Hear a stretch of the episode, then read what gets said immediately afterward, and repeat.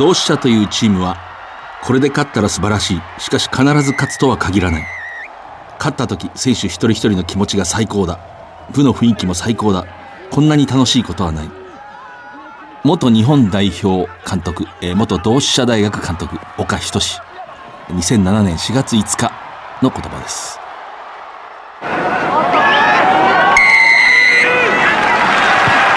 藤島大の楕円球に見る夢。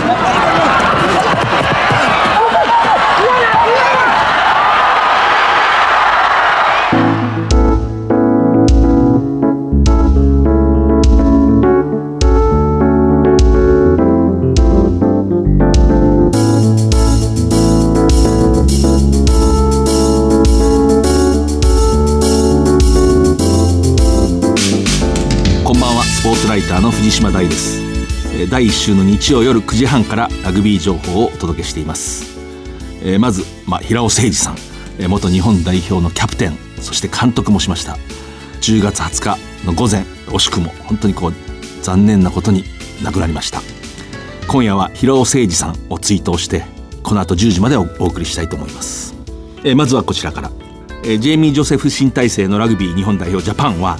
11月5日アルゼンチン代表を迎えて秩父宮ラグビー場で試合を行いました。現場からのリポートです。私は今秩父宮ラグビー場にいます。試合が終了したところです、日本代表ジャパンは20対54でアルゼンチンに敗れました。現象としてはディフェンスに穴が非常に開いたと。これはまあ今新しいシステムのディフェンスに取り組んでいて、まあ、練習の期間も短いということで、えー、例えば外側が必ず外に蓋をすると決まっているんだけれども蓋をしきれない、えー、そうすると内側の人は外は蓋をしてくれるから自分は内だけを抑えればいいと思っているところにこうギャップができる、まあ、そういう現象がいくつか起きたと。ただ選手たちはまあみんなその非常に原因を分かっているということで、えー、時間が解決するという総括をしていますね。でスクラムも耐えるところ押されるところあったんですがこれも8人のスクラムをしっかり身につけていけば、えー、解決するだろうというのが、まあ、選手たちの実感のようです。なおこのアルゼンチン戦は平尾誠二さんの追悼試合となりました。ジャパンはこの後ヨーロッパ遠征へ向かいます。藤島大の楕円球に見る夢この番組はラグビー女子日本代表を応援する西南商事の提供でお送りします。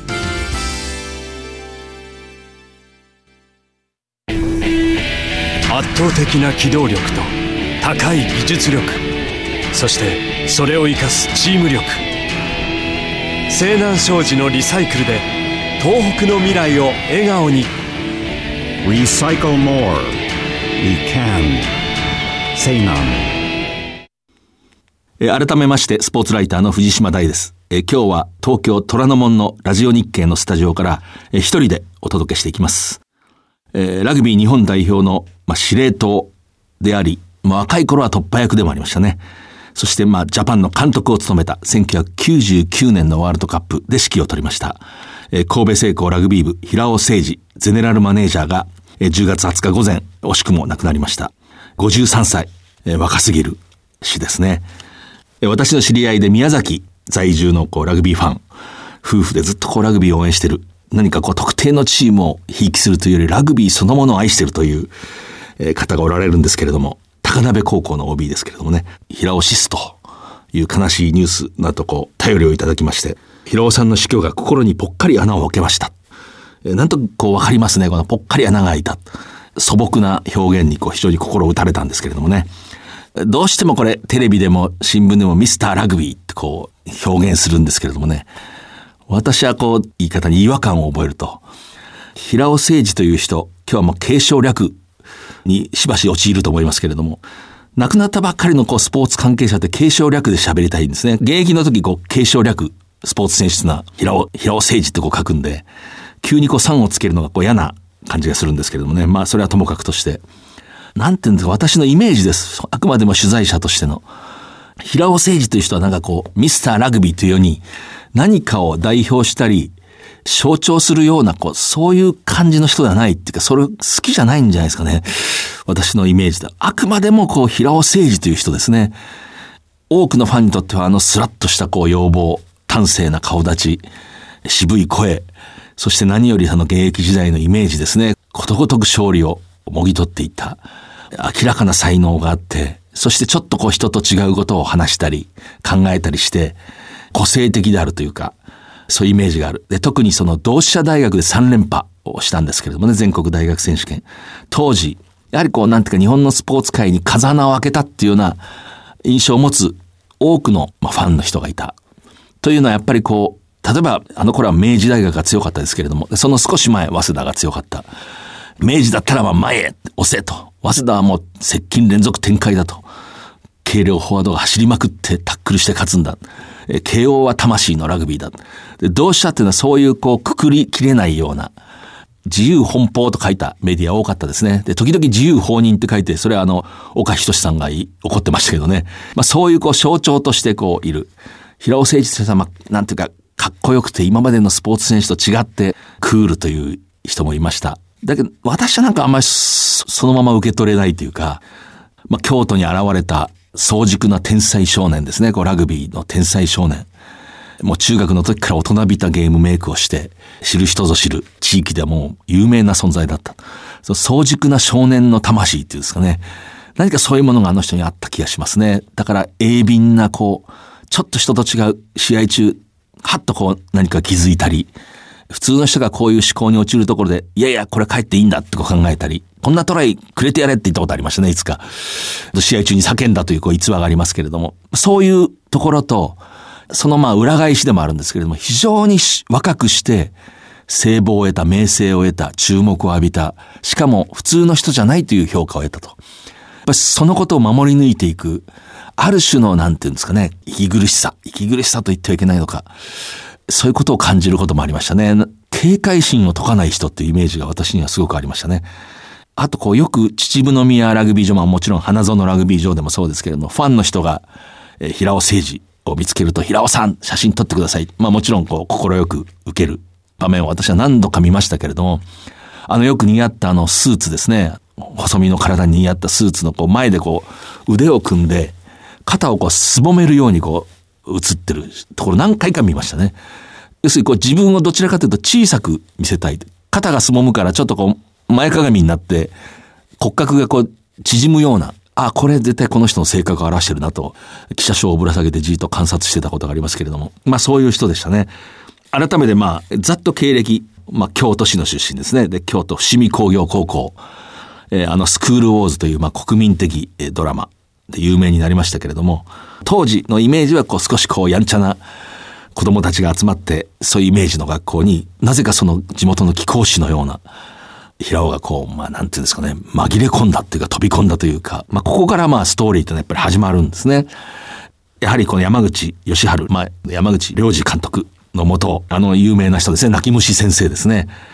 大西哲之助監督のジャパンでイングランドと3対6の激闘を演じた時の、まあ背番号7。この方が熱心に誘って、そこにまあ打たれてこうついていく。そしてまあ優勝するんですね。そして、えー、まあ同志社大学に進むと。3連覇ですね。当時の大学3連覇はまあ史上初でしたね。2連覇まででした。その時のまあ主軸ですね。えー、で、まあ非常に若くしてジャパンに入って19歳で入りましたね。で、1987年、1991年、1995年のワールドカップに出場して、1989年5月、宿沢監督が率いるジャパンであのスコットランドを破るという駆け出し記者で感動したのを覚えてますけれども、まあその時のキャプテンですね。特にこの91年では、えー、平尾首相、宿沢監督。で、まあ、ジンバブエと戦って、9トライ取ったんですね。52対8で勝った。で、この9トライというのは、大会最多トライだったんですね。あの時はワラビーズが優勝しましたけれども、すべてのチームにあってこの大会で最も一つの試合で多くトライを取った。こう、ジャパンは球を取れば攻撃力がありましたね。で、その後まあ、今度は97年2月にこう、34歳の若さでジャパンの監督に就任。99年のワールドカップを率いたと。えー、のジャパンを率いたと。で、神戸製鋼でもその後、まあ、総監督、えー、あるいは GM としてチームをまあ強化しました。まさにこう、日本のこう、ラグビーの王道、ど真ん中で右から左から上から下から光を浴びたという人なんですけれども、なんとなく私はそこにたまに居心地が悪そうにする。なんかそういうものを感じたんですけれどもね、これはもう感じたとしか言いようがないんですけれども、えー、思い出します。で、プレイヤーとしての平尾誠二という人は実にシンプルな選手でしたね。181センチ、84キロというのが1991年のワールドカップの公式プログラムの、まあ、サイズ。これ当時としてはやっぱり当時インサイドセンター12番を務めることが多かったですけれども、当時としてはもう日本の選手としては非常に大きなバックス。しかもこう少し角張っててこう手足が長くて、非常に骨格が細長くて、懐が深い。で、こう足も長い。で、有名なのはこう鋭角のステップなんですけれども、私はむしろそれよりもこう12番で特に神戸製鋼の円熟した頃のプレーですね。矢吹という小さなスタンドオフ。この人がまっすぐ走ってディフェンスの圧力を止めて、当時の神戸製鋼流のこう短いオーストラリアから輸入した、導入したこう短いラインで、さっとこう12番の平尾に渡すと、平尾がこうまっすぐ走るんですね。やっぱりまっすぐ受ける。そして右足でこう、トーンとこうステップを踏むんですね。左方向に。そうするとその自分の外側の、自分のマークでなくて、その外側の人はやっぱりこう、まあ目が合うというか、自分の方にこうステップを踏むんで、まあ、引きつけられると。で引きつけられたら素直に隣の人間にパスするんですね。で、もしそれ自分を無視してたらそのまま行くんですね。こうそのまま走っていく。で、相手が脆いチーム、ソフトなディフェンスであればそのまま行ってしまうんですけれども、ビッグゲームになればそこは抜ききれないんだけれども、やはり手足が長いので、そこでタックルを受けても、まあ今でいうオフロードですね。懐にタックルを吸収して、こうさっと軽やかにこうボールをこう繋いでいくと。ほとんどそのプレーを繰り返してたような、えー、そういうイメージがありますね。もちろん同時にそのゲームを組み立ててるんですけれども、そういう印象でしたね。で、まあジャパンでセンターをやると、私の印象ではやや、ややタックル強くなかったって印象がちょっとあるんですけれども、まあそれは相手も強力ですからね。先日は私の知り合いで、えー、早稲田でラグビーをして、本田技研鈴鹿、今の本田ヒートですね。そこでプレーをして、今は京都で佃煮屋さんを経営してる若旦那がいるんですけど、若旦那というか、まあ、彼が親しいんでちょっと聞いてみたら、関西社会人リーグ当時でホンダで神戸聖子と何度か試合をして、平尾さんとは3回戦ったと思いますと。確かって言ってましたけれども、1日雨の試合があったと。雨もしくは雨が降った後で下がぬかるんでた試合があったと。で、その時にこう、髪と髭を、とあの端正な顔を泥だらけにしながら、ものすごい目で重いタックルを何回も何回もこう、仕掛けてきたのをよく覚えてると言ってましたね。その人が言うには、ああいうこう天才肌の人っていうのはあんまりこうジャージを汚さないイメージがあったけれども、そうではなかったと。あ、この人上手いだけじゃないんだと。強いんだって思った。こう同じフィールドで戦って思ったっていうんですね。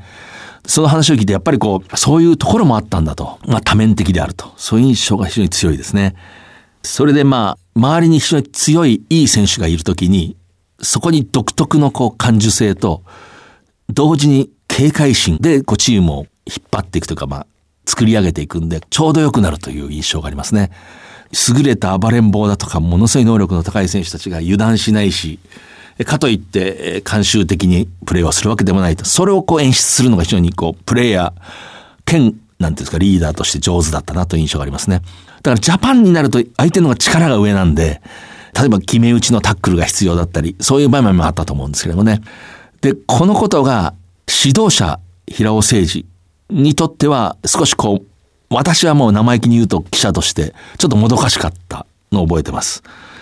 確か1997年に34歳でジャパンの監督になるんですね。これはまあ、今考えると34歳ってもうトップリーグで全然こうまだプレーをしてるような年齢で、いかにも若かったし、何より指導経験っていうのがほとんどなかったわけですね。もう引退とほぼ同時にジャパンの指揮を取ると。ですから、まあ経験がなかった。それは後に本人も自ら言ってますね。若かったということだと。しかし私の時やっぱり思ったのが、先にこう決めて、ジャパンはもう最後ワールドカップ99年の大会でこれで戦うしかないんだと先にはっきりスタイルを決めて、そこから逆算するという方法をまあ取らずに、非常にこう、まずこう伸ばすんだっていうふうにこう積み上げていったんですね。で、積み上げていくけれども枠が決まってないんで、なかなかこう時間との戦いが不利だと。えー、私は思ってこうインタビューで、えー、そのことをしつこく聞いたことがあるんですけどもね。で、私は1998年、ワールドカップの1年前にラグビーマガジンでやや長いインタビューをして、私もその時すでにその新聞社を辞めて自分で、まあ、都立高校だとか、ちょっと戦力の苦しい時代の早稲田大学のコーチをしてたんで、相手の方がいわゆる体格とラグビー経験、身体能力について上回ってるチームを、まあ、どうやって倒すかってことをもう毎日考えてたんで、取材者なのにちょっと尖っていたというか、ジャパンは絶対これじゃ間に合わないと私は思ったんですね。こう、まず個人の力をつけてスタイルは途中からこう、まあ、融通無限に変わっていくんだっていうような、えー、それで私はこうつい、でもそうは言ってもどっかでスタイルを決定するんですよねってこうちょっとこう強い口調で言ったら、あの人もこう多分腹立たしかったと思うんですけどね、あの、さすがに占領役者ですから、表情を変えずに、こう言いましたね。個人の地力をつける中でスタイルは進化していく。しかし定着化はしない。固定化もしないと。個人の力量に応じてスタイルを変化させていくんだと。で、これはもう正直な評価として、99年のワールドカップの日本代表は間に合わなかったと思いますね。まあ3戦全敗で終わりましたけれども、おそらく今、この年齢で本当これからが、あの、コーチって50代がいいと私は思ってるんですけれども、エディ・ジョーンズさんも50代でしたけれどもね、なんか50代がピークな気がするんですね、代表の監督っていうのは。今なら違うアプローチをきっと平尾さんっていう人はしたと思いますね。私その問答してる時に気づいたんですけど、やっぱりその後半ちょっとお話ししますけれども、平尾誠二という人がのバックボーンにあった同志社大学のラグビー、その後の神戸製鋼のラグビー、凝り固まったスタイルではなくて戦っていくと、やっぱりそのイメージを守りたかったんだと思うんですね、ジャパンの監督として。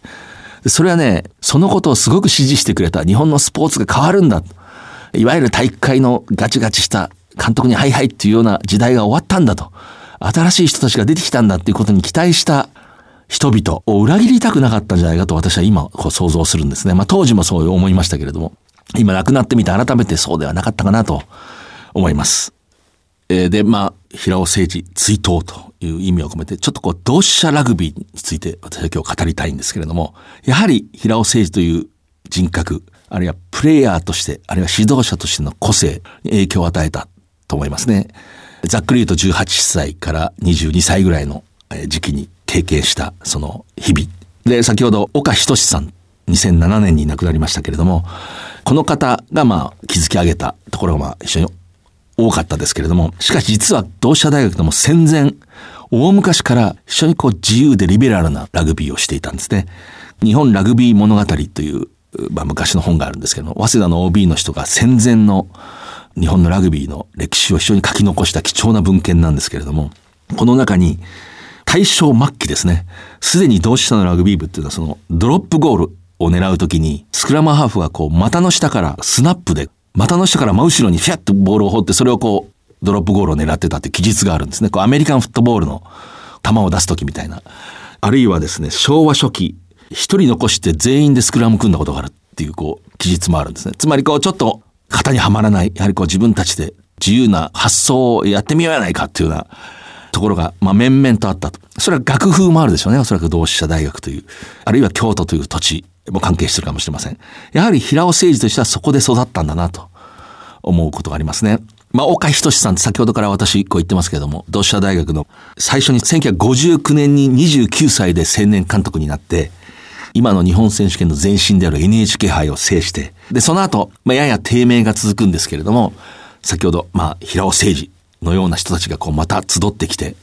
もう一回3連覇という黄金時代を成した。まあ、その時の指導者ですね。こう常に監督であったとは限りませんけれども、常にその中枢にいた方ですね。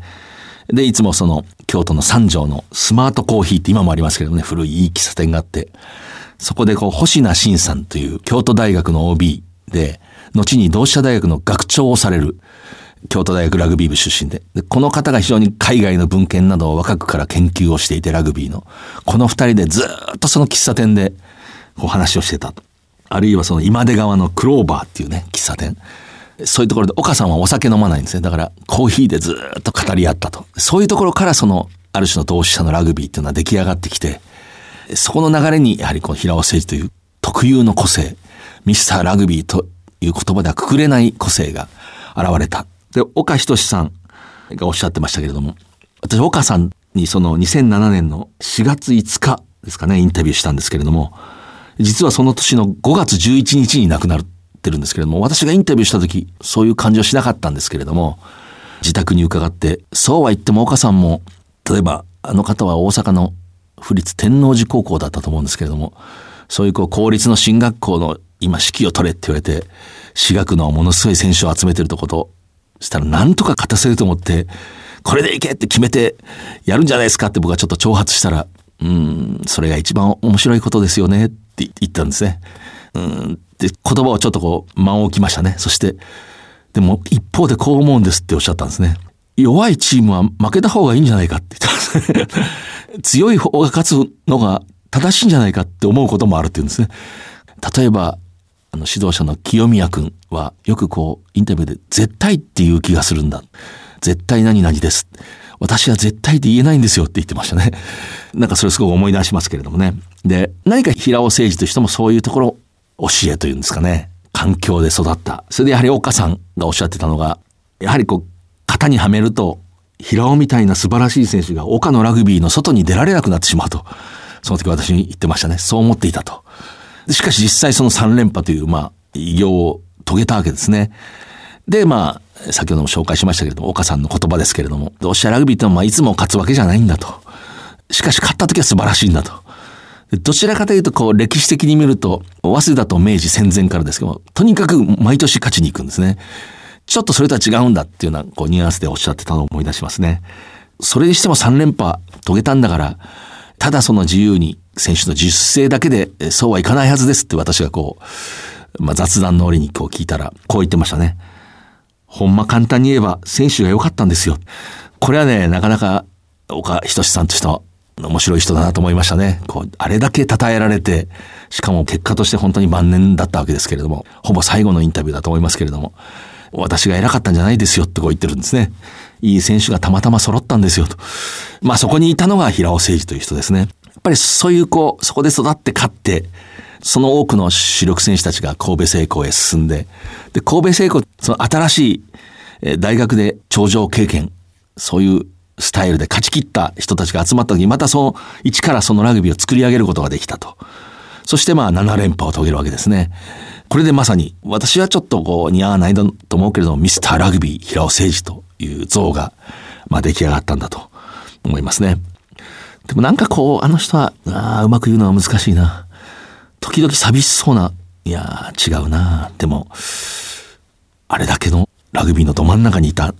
で寂しそうってのもおかしいですよ。なんか、なんかそういうのをふらっと感じる時ありましたね。